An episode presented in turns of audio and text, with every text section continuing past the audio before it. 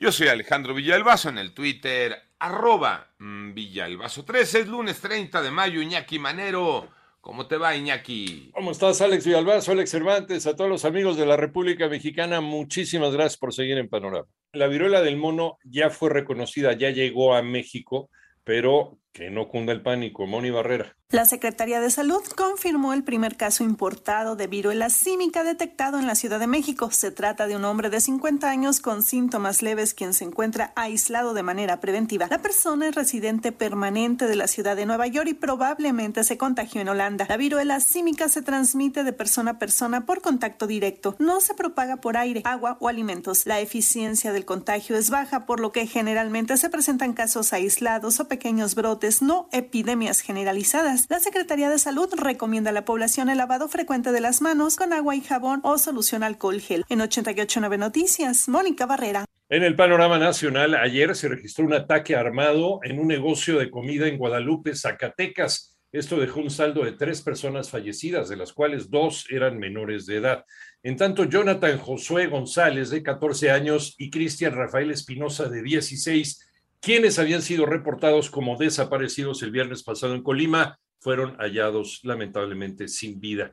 Y la Fiscalía General de la República obtuvo la vinculación a proceso en contra de Rodrigo C., presunto integrante de la organización criminal La Línea, por el homicidio de miembros de la familia Levarón en noviembre de 2019 en Bavispe, Sonora. Por otra parte, un muerto, dos heridos, fue el saldo de un ataque en contra de clientes del bar eh, Andrómedas, que está ubicado en la zona de la Condesa, en Acapulco. Los agresores atacaron de manera directa a las víctimas y luego huyeron del lugar. Por el huracán Ágata, el gobierno de Oaxaca informó la suspensión de clases en las escuelas públicas y privadas de todos los niveles escolares en la costa istmo de Tehuantepec, cuenca del Papaloapan, Sierra Norte, Sierra Sur y la Mixteca. También algunas regiones en Guerrero suspendieron las clases. Adriana Covarrubias.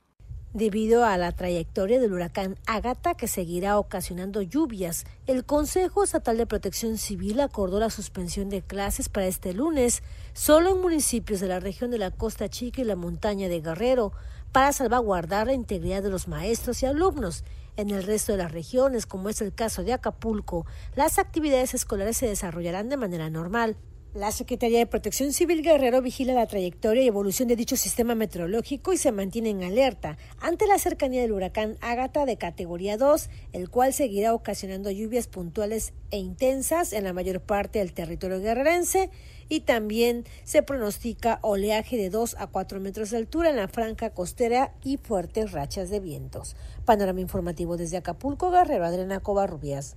En el panorama internacional, la Organización Mundial de la Salud consideró que la viruela del mono podría llegar a ser de alto riesgo si este virus aprovecha la oportunidad de establecerse como patógeno humano. En su informe más reciente, la organización registra 257 casos de esta enfermedad en 23 países.